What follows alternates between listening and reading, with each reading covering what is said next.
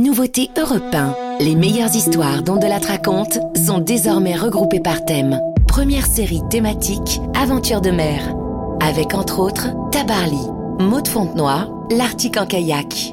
Abonnez-vous sur vos flux habituels et europe1.fr. Europe 1, 14h, 15h, on de la raconte. Bonjour à tous. L'histoire d'aujourd'hui va bien nous décrasser la tête. Et par les temps qui courent, je pense que ça va nous faire un bien fou. Un grand bol d'air. Je vous emmène au Groenland au moment où la glace fond, au mois d'août 2012. Dans le sillage de deux hommes en kayak qui ont décidé de faire un périple de 1000 km en se frayant un chemin entre les icebergs.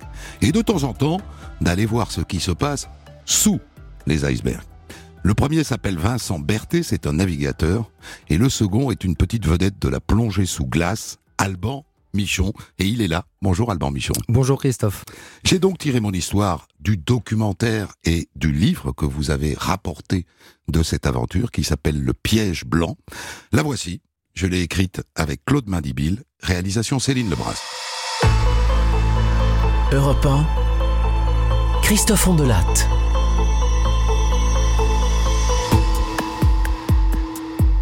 Avant de vous amener au départ de cette folle aventure en kayak dans les glaces de la côte est du Groenland, laissez-moi d'abord vous présenter les deux fous qui se lancent.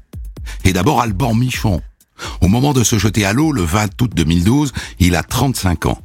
Dans le monde de la plongée extrême, c'est déjà une petite vedette. Parlez de lui à n'importe quel vrai fan de plongée et vous verrez ses yeux s'allumer comme deux soucoupes. Son compère s'appelle Vincent Berthet. Lui n'est pas plongeur, c'est un marin qui a commencé sa carrière dans les eaux tièdes des Caraïbes, mais qui s'est fait happer, lui aussi, par la magie des pôles. Il est caméraman, c'est lui qui filmera.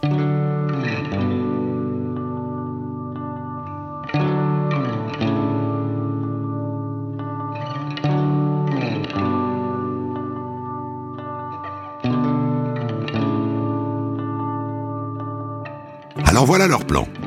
Partir fin août d'Itokortormit, sur la côte est du Groenland, en kayak, et rallier Tassilak 1000 km plus au sud. Ça devrait prendre deux mois. Entre les deux, rien. De la glace et que de la glace. Pas un village.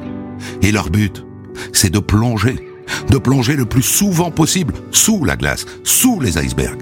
Filmer ce qui ne l'a jamais été. Montrer des animaux que l'on n'a jamais vus. Leur maxime à tous les deux. Ça pourrait être une phrase de l'écrivain Paolo Coelho. Si vous pensez que l'aventure est dangereuse, alors essayez la routine. C'est mortel.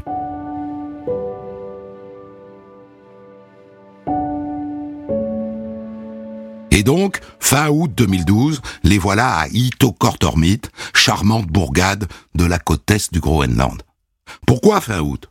Eh bien parce que c'est le point culminant de la fonte des glaces. Mais attention, il faut absolument boucler l'aventure avant fin octobre. Après, c'est la nuit polaire. Après, le risque est d'être emprisonné par la banquise.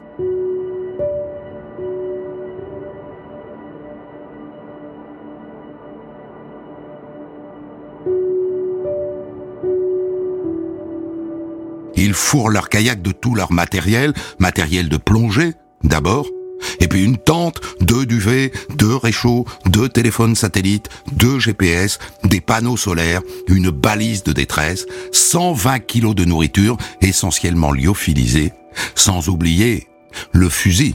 Le fusil à pompe pour les ours. Ils poussent leur kayak à l'eau, sous le regard intrigué des gamins du village. Et c'est parti. Ce premier jour, c'est pour se mettre en jambes, ou plutôt en bras. La mer est calme, il fait beau. Ils en profitent pour réviser leurs signes de communication. Ok, ils se grattent la tête. Si ça va pas, ils croisent les bras en l'air. Ils pagayent un peu. Ils avisent une plage. Ça te va? On s'arrête là? Ok. Avec une première difficulté. C'est une plage de gros galets. Fourrés comme ils sont de matériel, chacun de leurs kayaks pèse plus de 300 kilos. S'ils accrochent un rocher, il coule. Mais ça passe.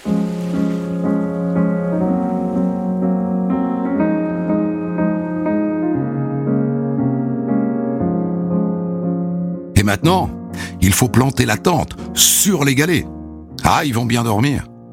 Ils font chauffer de l'eau qu'ils versent dans leur sachet de nourriture lyophilisée et ils se couchent, le fusil entre les deux sacs de couchage.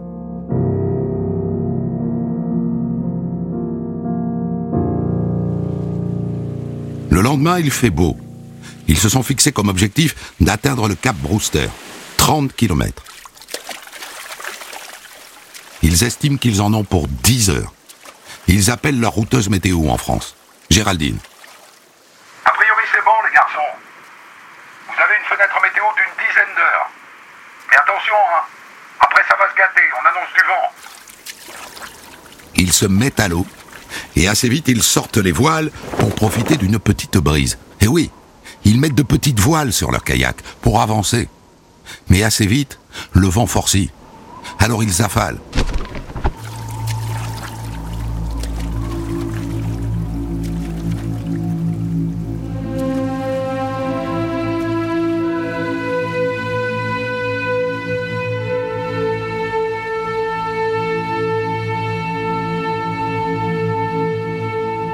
Ça fait huit heures qu'ils rament. Ils n'ont fait que la moitié du périple qu'ils s'étaient fixé. La moitié. Et le vent forcit encore. Trente nœuds. Et les vagues se forment, de la houle. À un moment donné, Alban dessale, il chavire. Il remonte dans son kayak. Il écope. Oh putain, je me suis senti un peu seul. Pendant quelques secondes. Oh putain, j'ai eu chaud. D'après le GPS, il leur reste encore 8 heures à ramer pour atteindre la plage où ils ont prévu de passer la nuit.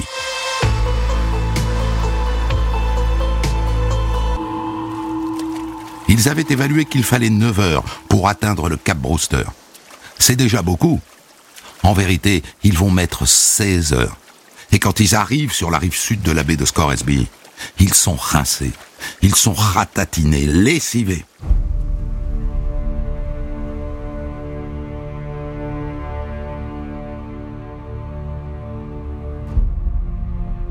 Mauvaise nouvelle, dans le chavirage d'Alban, le fusil, le fusil à ours, sa housse étanche, n'est pas étanche.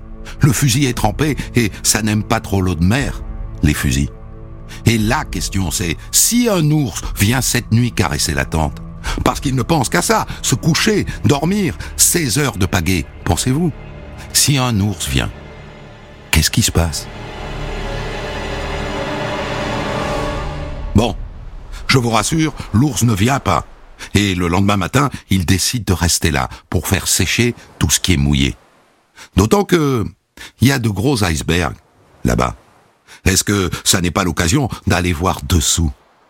Alban enfile une combinaison, ils prennent leur kayak, ils vont droit vers l'iceberg avec la banane. Ils sont venus pour ça.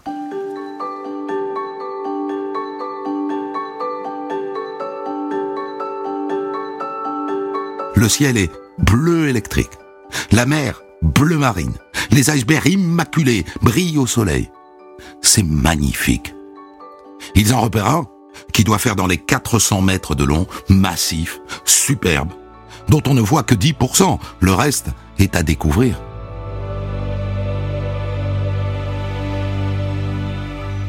Ils installent leur système parce que plonger du kayak, c'est impossible. Alors avec leurs deux kayaks, ils fabriquent une sorte de catamaran avec une plateforme au milieu. Alban accroche une bouteille sur son dos. Et plouf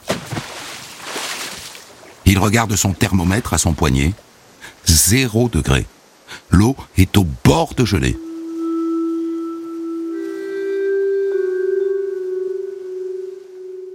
Et il s'enfonce le long de l'iceberg, avec pas mal d'appréhension, en vérité. Et en même temps, c'est tellement beau. Il se laisse glisser le long de la paroi, c'est vertigineux. Vers 40 mètres, il croise des méduses, un petit amphipode bleu, et puis un sténophore, une grosse chenille blanche avec des cils, et un ange de mer, un papillon sous l'eau, typique de l'Arctique. Et puis soudain, un grondement, comme une explosion sourde. Alban se l'iceberg bouge. Et en haut, en surface, Vincent voit très bien d'où ça vient. Un gros bout de l'iceberg s'est détaché. Et il se dit, pourvu qu'Alban ne soit pas en dessous.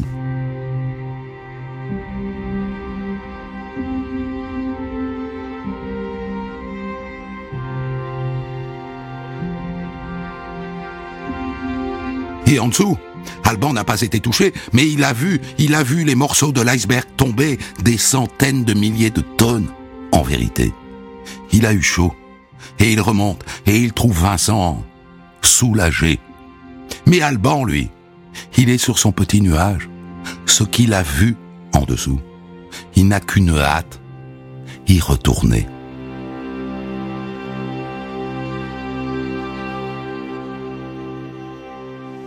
Et le lendemain, ils reprennent leur route à travers les blocs de glace, avec pour décor au loin d'immenses volcans noirs.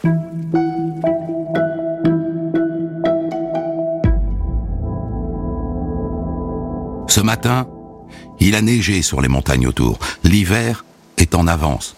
Ils enfilent leurs combinaisons, leurs gants étanches et ils poussent leur kayak à l'eau. Ça fait neuf jours qu'ils sont partis. Ils ont parcouru 230 kilomètres. Parfois, ils se retrouvent au milieu du brache, des glaçons partout autour, obligés de les pousser avec les kayaks pour se faire un trou, pour avancer. Ce soir, ils accostent sur une plage, ils plantent leur tente, et soudain, près de la tente, ils voient des empreintes d'ours. Et là, ils se disent, à propos, le fusil, il marche ou il marche pas Et donc, ils l'essayent. Voyez, il marche. Ouf Et avec le fusil en main, ils se mettent à suivre les traces. Il y en a partout. Ce soir, ils ne dormiront que d'un œil.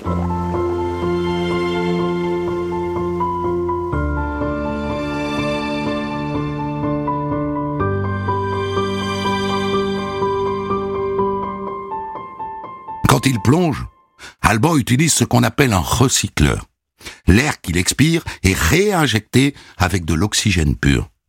Une erreur de dosage et il perd connaissance. Mais sous la glace, dans une eau à zéro degré, c'est le système le plus sûr. En dessous, parfois il n'y voit rien. L'eau pure des glaciers qui se mélange à l'eau de mer, tout ça agité par les courants, ça donne une eau trouble, un peu flippante. Mais rien n'empêche Alban de descendre. Aujourd'hui, il a décidé d'aller sous l'iceberg. L'iceberg qu'il entend craquer en permanence.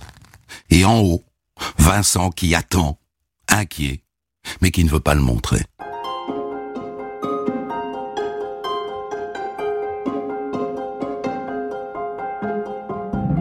Vingt-troisième jour. 300 kilomètres de parcouru. Ce matin, Alban veut encore aller plonger sous un iceberg. Un mastodonte. Il se laisse glisser dans l'eau. Des lucioles viennent le saluer. Et soudain, l'eau bouge au-dessus de sa tête. Il lève la tête. Un ours Un ours polaire en train de se baigner dans les 500 kilos. Il le voit battre des pattes au-dessus de lui. Qui des deux a le plus peur? Mais Alban comprend vite que l'ours nage bien, mais plonge très mal. Et donc, il se met à le taquiner, il passe une tête en surface, il joue avec lui. Et il plonge quand l'ours approche trop près. C'est magique, d'autant que l'ours finit par grimper sur un iceberg. Et bye bye.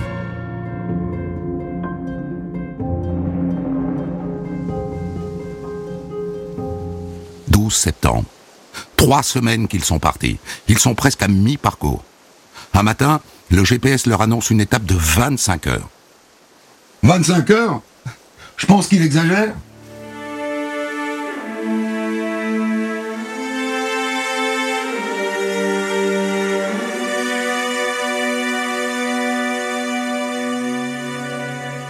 Mais assez vite, Alban et Vincent se retrouvent au milieu du brache. Des glaçons partout, bien denses, avec de la houle en plus. Des vagues. Et là, Vincent s'aperçoit qu'il y a un petit trou dans son kayak. Il a accroché un rocher ce matin au départ. Il écope, il éponge, ils repartent. Mais comme Vincent baigne désormais dans l'eau, il a froid aux pieds. Il ne sent plus ses pieds. Et là, faut pas traîner. Il faut trouver un endroit pour accoster. Or, la terre est loin. Et le bratch de plus en plus dense. La glace est en train d'emprisonner les deux kayaks. Et la nuit tombe. Le piège s'est refermé. Il va falloir passer la nuit là, dans les kayaks, cernés par la glace.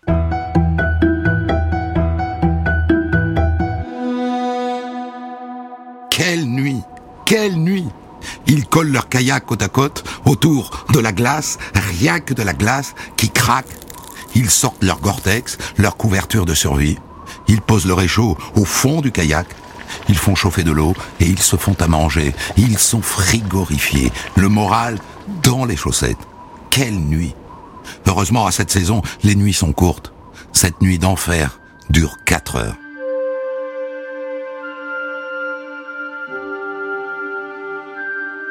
Et quand le jour se lève, timide, rien n'a bougé. Les deux kayaks sont toujours coincés par la glace. Il n'y a qu'une solution. Plonger dans l'eau glacée pour tenter de les dégager, de les pousser.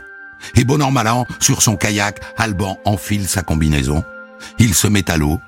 Et à la nage, vous entendez, à la nage, il tire les kayaks au milieu des glaçons. Ça lui prend deux heures jusqu'à atteindre l'eau libre, sans glace.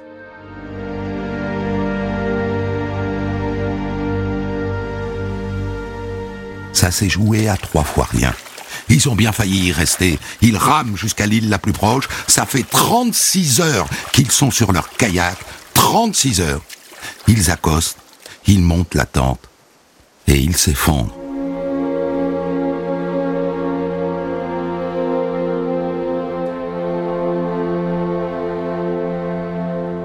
Quand ils se réveillent, il fait grand bleu.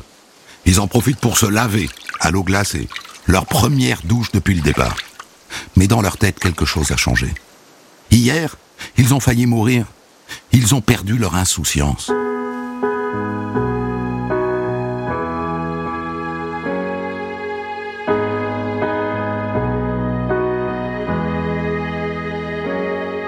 25 septembre.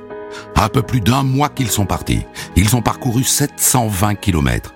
Et l'hiver, l'hiver est en train de s'installer. Ils le voient bien, à terre. Les rivières sont gelées. Et les nouvelles envoyées par GG, la routeuse météo, ne sont pas bonnes. Un gros coup de vent arrive, dans les 35 à 40 nœuds. Et avec ça, il fait de plus en plus froid. Moins 17 degrés, ce matin. Vous, vous seriez resté au chaud. Mais pas eux.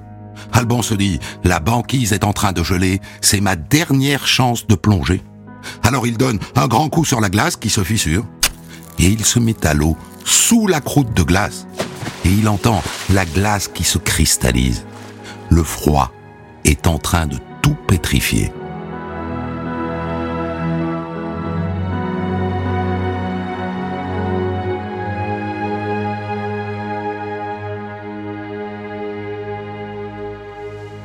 Le lendemain, le fjord dans lequel il se trouve est complètement gelé. Ils tentent une sortie, ils font demi-tour. Il n'y a qu'une solution.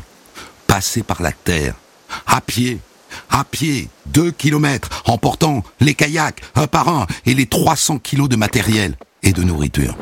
Ça leur prend six heures, cinq allers-retours. Et quand ils sont enfin au bord de l'eau libre, là, ils viennent de poser le premier kayak au bord de l'eau. Le kayak glisse. Le kayak glisse sur un évé, il dégringole sur la plage et il part à l'eau.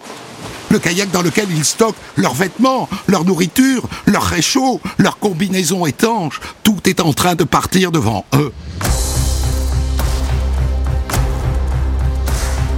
Ni une ni deux, Vincent se déshabille. Il enfile sa combinaison. Il n'a pas le temps de mettre ses gants. Il plonge les mains en l'air pour qu'elles ne gèlent pas. Et il nage comme il peut. Il va moins vite que le kayak qui s'enfuit, qui vient d'ailleurs de se retourner. Un sac étanche flotte sur l'eau. Là-dessus, Alban met le deuxième kayak à l'eau, il rame, il rame, il passe Vincent, il récupère le sac qui flotte, il récupère une pagaie, il récupère sa combinaison étanche qui est aussi tombée à la baille.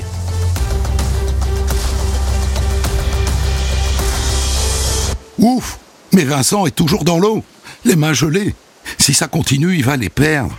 Alors il crôle, il crôle, il pense fort aux gens qu'il aime, et il finit par atteindre le kayak qu'Alban à récupérer. Il se hisse dessus. Il rame comme un fou jusqu'à la côte. Son kayak est plein d'eau. Il n'y arrive pas. Et le kayak coule à deux mètres du rivage. Ils s'en sortent. Mais ça s'est joué à trois fois rien.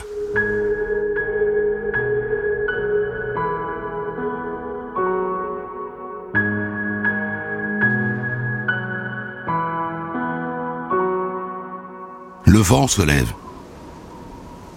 Ils sont dans une tempête de force 6 à 7. Ils sont bloqués sous la tente pour plusieurs jours. Ce soir, Alban fête ses 35 ans. Ils sortent une petite bouteille de vin rouge.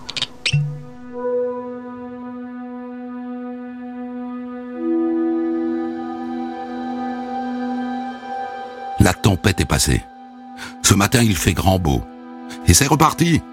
Il reste 200 kilomètres à parcourir. Si tout va bien, dans 10 jours, ils sont arrivés. Si tout va bien, car la glace est en train de se refermer devant eux. Alban décide de faire une dernière plongée, de nuit. Il fait moins 20 degrés. Un thé bien chaud et il se met à l'eau, dans le noir. Sous l'eau, sa lumière attire des colonies de méduses, des morues arctiques, des calamars. Et soudain, un requin du Groenland, 4 mètres de long. La bête doit avoir dans les 3 ou 400 ans.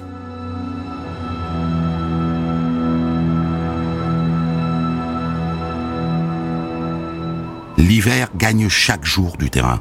Pour avancer, ils sont souvent contraints de marcher sur des plaques de glace, mais régulièrement, ils tombent dans des trous d'eau. Et Vincent perd une botte. Il ne lui reste plus que sa combinaison étanche pour protéger son pied du froid. Fait chier. Merde. Alors il rampe sur la glace. Un mètre. Deux mètres. Putain, ça tient pas Et puis il tire les kayaks. Un mètre. Deux mètres. Effroyable journée. Mais ils approchent du but.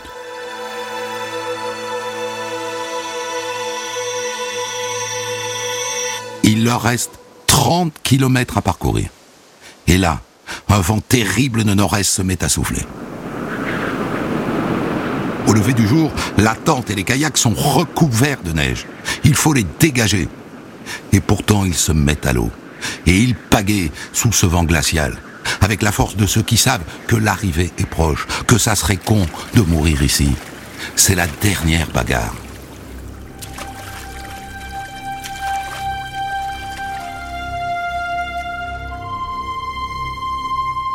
Le vent faiblit. Ça fait 51 jours qu'ils rament. Et ils entrent enfin dans le fjord au fond duquel se trouve Tassilak. Et soudain, sous un grand ciel bleu, ils voient le village au loin. Les petites maisons de couleur, l'église et son clocher, les petits bateaux du port. On a réussi, mec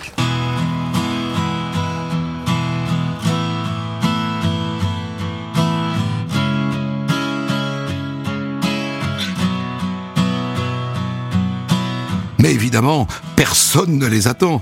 Personne n'est là pour les applaudir. Ils accostent sur la plage dans l'indifférence générale.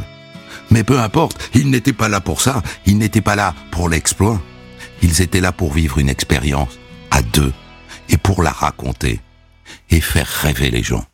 Retrouvez Christophe Ondelat 7 jours sur 7 de 14h à 15h sur Europe 1 et en podcast sur europe1.fr. Découvrez l'histoire du jour dont Delat raconte à 14h Voilà sur donc Europe pour cette 1 histoire tirée dès 6 de votre film diffusé à l'époque par le magazine Thalassa euh, sur euh, France 3 et le livre qui accompagne la sortie du film. Tous les deux portent d'ailleurs le même nom, Le piège blanc. Alors Alban Michon, il faut d'abord qu'on dise un mot sur cette arrivée parce qu'évidemment euh, c'est étonnant qu'il n'y ait personne qui vous attende au bout de 51 jours de ce périple complètement dingue où vous avez failli mourir au moins deux fois.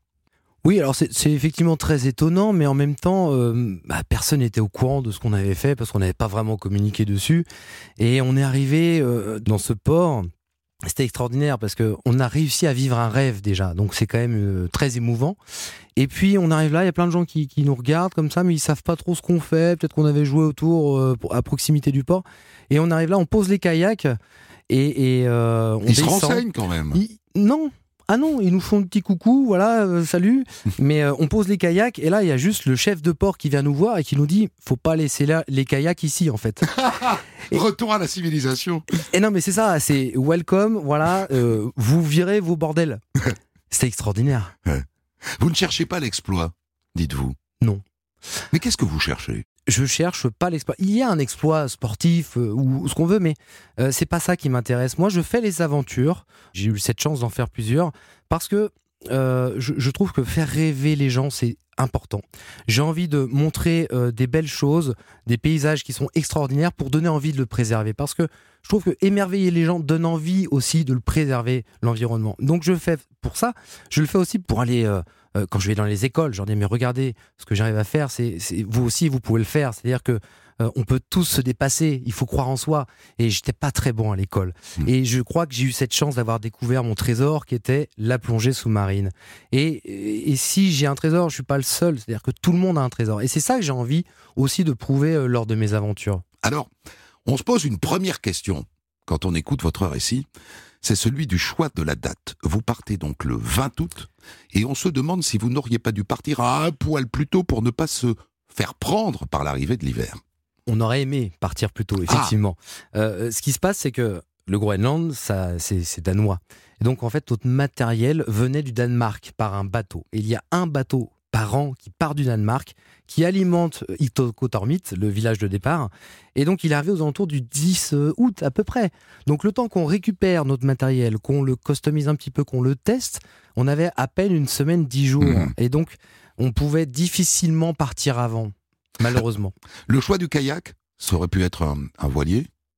Oui, alors ce qui nous intéressait dans le choix du kayak, c'est que ça nous permettait d'avancer dans les fjords, là où c'était calme, tranquille, et de se faufiler en fait dans les icebergs, entre les icebergs. Hmm. Et c'est pour ça qu'on était au plus proche de la nature, ça glissait dans l'eau, c'était fluide, c'était beau. Ce sont des kayaks ordinaires, hein. parce que des fois on, on nous dit des gens traversent l'Atlantique à la rame et puis on voit les bateaux. Bon, c'est c'est pas vraiment des bateaux euh, à rame. Ce sont il y a une petite Mhm. cabine, il y a tout ça. Là, on est vraiment sur un kayak euh, qu'on pourrait employer en eau vive dans les Pyrénées, euh, Ah bah oui, c'est du kayak qu'on trouve un peu partout. On a juste du fait... commerce. Oui, on a juste fait euh, euh, renforcer la coque avant quand même Oui. par rapport aux glaces. Hmm. Voilà, mais sinon c'est kayak du commerce. ouais. Plonger sous les icebergs à cet endroit-là, c'est une première? Il y a des gens qui plongent un peu partout dans le monde, donc euh, c'est pas le fait de plonger sous les icebergs, mais cette côte-là, il faut dire quand même qu'elle est très sauvage. Elle est relativement inexplorée parce que balayée par les vents et les courants. C'est pour ça aussi qu'il n'y a pas de village. Donc on a très peu de gens qui s'aventurent dans ces dans ces eaux-là. Alors, euh, une réflexion. Euh, L'aventure, c'est souvent euh, un exercice assez cher. Là, le sentiment qu'on a, c'est que c'est pas trop cher. Vous vous en tirez pas mal parce qu'il y a donc les deux kayaks. Ce qui doit vous coûter le plus cher, c'est l'électronique. Qu'est-ce que c'est le, le budget d'une expédition comme ça, en gros? Alors en fait, euh, il y a ça et il y a aussi toute la logistique et le fret, euh, la communication, parce que faut pas oublier que moi je fais les expéditions, j'ai très envie de les partager. Donc euh, quand on, on avait un ordinateur, on avait une connexion satellite et on envoyait sur les réseaux sociaux euh, une- un maximum de photos et d'informations. Donc la communication par satellite coûte très cher. On est sur un budget d'aventure, je parle de l'aventure, à peu près aux alentours des 100 000 euros quand même. Donc, vous êtes condamné à chercher des sponsors comme euh, les navigateurs, par exemple. Oui. D'ailleurs, ça me prend à peu près deux ans de travail. De préparer une expédition comme ça? De préparer, euh, oui, parce que euh, il y a la recherche de financement, donc c'est, ça prend déjà beaucoup de temps. Et puis au-delà de ça, on va quand même dans un endroit qui est relativement dangereux. Et comme on sait que c'est dangereux, il faut bien le préparer. Alors, parlons de l'ours. Maintenant, on voit bien l'intérêt que vous avez à, à- à la faire mousser un peu cette histoire d'ours. Mais la vérité, c'est que l'ours est un, est un chasseur terrible et que le risque est réel. Le risque est réel, bien évidemment. Euh, moi, quand je, je remonte de, de- de cette plongée, que je vois l'ours là, déjà je suis, euh, déjà j'étais frigorifié. C'était la fin de la plongée, j'avais très très froid. Je vois cet ours là, j'ai l'adrénaline qui monte et je me réchauffe. D'un coup, très bizarrement, en fait, j'ai chaud. Par contre, souvent on me demande si j'ai peur. J'ai pas eu le temps d'avoir peur. J'ai été hypnotisé par ce qui était en train de se passer. C'était quelque chose de. Vous étiez dans la mer, là-bas, au large du Groenland, avec un ours, et vous êtes tous les deux dans l'eau. Euh, J'étais tout seul dans l'eau. hein. Oui, Euh, enfin, l'ours enfin, aussi. euh, Vous Oui. et l'ours Alors, Vincent, lui, était sur les kayaks. Oui. Et ce qui se passe, c'est que l'ours, je le vois faire une apnée. Il descend à peu près à 3-4 mètres et il reste 6-7 secondes. Et il remonte. Et il remonte. Et il en fait une deuxième un peu plus tard. Et là, je me dis, ok, je pense sincèrement que c'est pas, il va pas me la faire à l'envers. C'est tout ce qu'il peut faire. Bah, je, me- je, je Hypothèse. pense, je pense, c'est une hypothèse. Donc je fais des statistiques comme j'ai appris à l'école. Et, euh, et je me dis, voilà, à mon avis, il va pas descendre à 20 mètres, donc je peux lui échapper. J'ai mon matériel de plongée, je peux descendre plus profondément si jamais il est proche de moi. Et à partir de là, vous vous mettez à jouer avec lui, quoi. Exactement, jusqu'à un moment où je sors la tête de l'eau, parce que je le voyais plus, ça faisait un, un certain temps, je sors la tête de l'eau, je le vois, il est à 50 mètres, et là il commence à venir vers moi, mais il est assez loin, 50 mètres, c'est pas tout près quand même. Et là il fait 40 mètres, 30 mètres, 20 mètres, et là Et je là- me dis, On plonge. il faut que je plonge, Oui. faut, que je- faut que je descende. Et, euh, et là, 10 mètres, et je me dis, faut que je descende encore, parce que là, ça, ça, il va très très vite, hein, il va, enfin Oui, il nage extrêmement bien. ouais. Exactement, il a des Mm. pattes qui sont énormes, il va très vite. Et là, il est en face de moi, 9 mètres, 8 mètres, 6 mètres, 6 mètres, 5 mètres, 4 mètres. Je, je commence à descendre. Et à 3 mètres, en fait, comme je commence à souffler pour vider mes poumons pour pouvoir descendre, il s'arrête, il se redresse et il me regarde. Et ça dure, ça dure deux secondes. Mais on se regarde droit dans les yeux. C'était, mais très intense. Et il fait demi-tour et il repart C'est pour ça que vous allez là-bas. entre autres. Il y a des images extraordinaires dans le documentaire. C'est la limite de l'exercice que je fais. Je peux raconter tout ce que je veux, mais les images sont formidables. Vous avez toute cette séquence en images. Si les gens arrivent à la retrouver, à le retrouver, ce documentaire qui s'appelle Le piège blanc sur Internet, allez voir ces images de l'ours qui nage au-dessus de vous et des deux têtes qui passent en surface. Ouais, c'est quelque chose qui était très fort, bien évidemment, et qui restera gravé euh, à jamais euh, dans ma mémoire, ça c'est certain. Ouais. Alors la plongée sous la glace, qui est donc en vérité le but ultime de tout ça. Vous n'êtes pas allé là-bas pour relier un point à un autre, mais vous, votre truc, c'est de plonger sous la glace autant que vous le pouvez. Alors ce qui est très très étonnant, c'est qu'on imagine que là-bas, l'eau est pure, qu'elle est cristalline, et en vérité pas du tout. Elle est trouble. Vous pouvez expliquer pourquoi? Oui, les troupes parce qu'il y a des marées déjà. On est aussi euh, sur une euh, sur la fin de l'été où il y a on est proche de la côte, hein, donc il, y a- il fait chaud, donc on a quand même la côte euh, et la terre qui font, donc on est dans un endroit où par moment elle était très claire, le temps et quand elle est claire, le temps que je m'équipe, genre euh, parce que je mets du temps quand même à m'équiper, hein, c'est on est quand même en expédition, donc tout se fait difficilement. Et le temps que je m'équipe, des fois, je, je- je me mettais à l'eau deux heures après, et là, elle était euh, pas très très claire. Et donc, euh, c'était pas évident. Et elle a commencé à s'éclaircir vers la fin de l'aventure, vers la fin de l'expédition, parce que le froid commençait à arriver, en fait. Et à cette période, eh, la mer Arctique euh, grouille de vie. Pas l'hiver, pas quand il fait très froid. Où vont-ils d'ailleurs? Quand la banquise est- gelée Alors, en fait, euh, les, les animaux aussi se déplacent euh, aussi dans les profondeurs, hein, parce que euh, il y a aussi des animaux qui vivent la nuit, il y en a qui vivent aussi en fonction des, des températures. Donc, suivant les courants, ils peuvent éventuellement aller plutôt dans les profondeurs, plus au nord ou plus au sud. C'est vrai que on a plus de vie aussi quand il y a de la lumière, par exemple. Et je le voyais quand j'avais fait ma plongée de nuit. La lumière et la chaleur attirent aussi certains animaux. Une question technique, les gens ont dû se dire, mais enfin, ils plongent dans une eau à 0 degré et elle ne gèle pas. Oui, elle ne gèle pas parce que, en fait, l'eau douce gèle à 0 degré. L'eau arctique, à quelque chose près, euh, gèle à moins 1,8 degré Parce qu'elle est salée. parce qu'elle est salée. Et là, je plongeais dans de l'eau à peu près à moins 1,6 degré. Donc elle était au bord, quoi. Exactement. Au cours de ce périple, je l'ai raconté, Alban Michon, à deux occasions, euh, vous manquez de mourir. La première fois, c'est quand vous êtes pris donc par ce, ce, ce brage. Alors, il faut peut-être expliquer quelque chose que je n'ai pas expliqué, mais grâce à votre ordinateur et à votre liaison satellite, vous avez des images satellites de l'endroit où vous êtes. C'est-à-dire qu'en gros, à peu près instantanément, vous savez où il y a de la glace, vous savez vers où il faut aller pour ne plus en avoir. Exactement. Sauf que, il faut pas oublier que les tout petits morceaux de glace, avec les satellites, on les voit pas forcément. Et nos kayaks, ils, ben, ils sont quand même, entre guillemets, même s'ils ont été un peu renforcés, un peu fragiles. Donc dès qu'on a un bout de glaçon devant nous, eh ben, des fois on bloque, voire on abîme le kayak. Donc à aucun moment vous ne savez si devant vous, vous allez pouvoir continuer d'avancer. Non, Vous l'expérimentez à la seconde près. exactement. Alors on le voit un peu au loin, on arrive à apercevoir une voie d'eau ou des choses comme ça.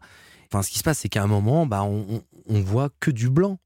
On est dans un, dans un verre rempli de glaçons. Et donc il y a ce trou dans la, dans la coque du kayak de, de Vincent. Vincent dit depuis un moment euh, qu'il a froid aux pieds, qu'il ne les sent plus. Comment est-ce qu'il fait pour passer la nuit avec ses pieds qu'il ne sent plus au milieu de la glace comme ça? Bah, en fait, il a plus le choix. C'est-à-dire que ça commence par ça, c'est une très très longue journée. Il commence à, à me dire qu'il a un trou dans son kayak et il écope.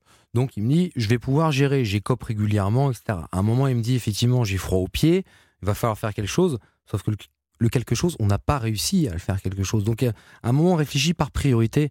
Et la priorité, c'était plus ses pieds. La priorité, c'était de rester en vie, de manger, de se réchauffer et, et d'essayer de passer la nuit. Ces quatre heures-là, vous les passez tous les deux éveillés Bien sûr. On somnole un peu, on s'endort de fatigue. Donc on se rajoute en fait nos vestes en Gore-Tex, on se rajoute une couverture de survie sur nous. Hmm. Mais euh, à la moindre bourrasse de vent, au moindre bout de glaçon ou au moindre sensation un peu bizarre, on se réveille. On dort très mal, on est épuisé. La deuxième fois que vous manquez de mourir, là pour le coup, euh, plus encore, c'est la fois où ce kayak part donc tout seul euh, à l'eau et où Vincent plonge sans avoir pris la peine ou le temps ou n'ayant pas eu le temps de mettre ses gants. Il plonge les mains nues dans une eau à zéro degré euh, pour tenter de rattraper ce kayak qui en vérité s'éloigne, s'éloigne beaucoup plus vite qu'il ne nage puisqu'il ne peut pas vraiment nager. Là encore, les mains sont exposées à cette eau glacée. Ça peut aller très vite, les gelures. Ah mais ça peut aller très vite, il y a, différents stades de gelure, mais avec le vent euh, qui poussait le kayak, euh, l'eau à moins un degré à peu près, les doigts peuvent se geler très très vite et, ça peut être irréversible. hein. Et, et c'est vrai que moi je vois Vincent partir, il cherche le kayak, il essaie de le rattraper, ça ne fonctionne pas, le vent est trop fort, il est trop puissant. Et en fait le kayak part, il y avait une baie et le kayak part, et de l'autre côté c'est l'Islande. Vous avez eu de la chance. On a eu beaucoup de chance, effectivement. Ce risque euh, d'avoir ou de ne pas avoir de la chance, vous l'assumez pleinement. Je l'assume pleinement parce que c'est aussi plusieurs années de travail. On visualise les expés quand on y va et on essaie de trouver des solutions à chaque problème. C'est-à-dire qu'on, on- en théorie, à 99%, vous pouvez me poser n'importe quelle question sur une expédition, je devrais avoir la réponse. Le dernier pourcentage, c'est la chance. Bien sûr. Un dernier mot pour vous dire à quel point j'ai trouvé votre compère, il est pas là, euh, Vincent Berthet, absolument euh, sympathique. Vous avez eu de la chance parce que j'ai quand même l'impression que vous, vous avez un petit caractère. On vous voit beaucoup pester euh, dans le film, euh, jurer. euh, enfin, lui, il est affable comme j'ai jamais eu. Ah non, c'est Vincent. Vincent a un petit caractère. Ah bon? Ah, Vincent a un petit caractère, vous rigolez quoi? Ah non, moi j'ai l'impression que c'est vous. Ah, mais non Moi j'ai l'impression que la bonne patte c'est lui et le caractériel c'est vous. Ah bon, bah d'accord, peut-être alors. Euh, c'est possible, mais bon, je suis. euh, C'est une bonne patte Non, quand on- même. on- mais on était hyper complémentaires. Hmm. Tous les deux, euh, on a formé une très très belle équipe. On a appris à se connaître sur place. Euh, même si on avait fait une expédition auparavant, on est comme deux frères maintenant. C'est Ah bah vrai. ça j'imagine. et euh, ça a été tellement fort et, et on était hyper complémentaires. C'est comme ça qu'on a réussi euh, cette aventure. On s'est jamais engueulé. Il y a eu des désaccords, mais on s'est vraiment jamais engueulé. On sent de temps en temps que ça peut partir, Oui. euh, que ça peut monter dans les tours, et c'est pour ça que je vous dis que c'est vous le caractériel, parce qu'on sent que c'est vous qui allez monter. Lui, à chaque fois, il cherche à arrondir les angles. C'est vraiment le bon camarade tel qu'on en rêve pour ce genre d'expédition. Prochain défi, c'est quoi? Alors là, je reviens d'une dernière expédition. Je suis revenu au mois de juin. Je suis parti au passage du Nord-Ouest, euh, dans le Grand Nord canadien. Et donc là, je sors le livre au mois de mars, euh, bientôt le film aussi normalement. Et puis euh, la prochaine grande aventure aussi, c'est euh, décembre 2023. Et ça sera? Bah, c'est encore le monde polaire parce que je suis amoureux du monde polaire. Et ça sera en dessous, sous l'eau? Oui, ça sera en dessous. Ça sera une grosse équipe aussi. Donc euh, voilà, c'est euh, il y a encore de deux ans, trois ans, quatre ans de travail. Merci infiniment, Alban Michon. Merci de nous avoir euh, lavé la tête. Ça nous fait du bien par les temps qui courent. Merci, beaucoup. Merci Christophe. Rendez-vous demain à 2h de l'après-midi. Salut. Retrouvez Christophe Ondelat 7 jours sur 7 de 14h à 15h sur Europe 1 et en podcast sur europe1.fr.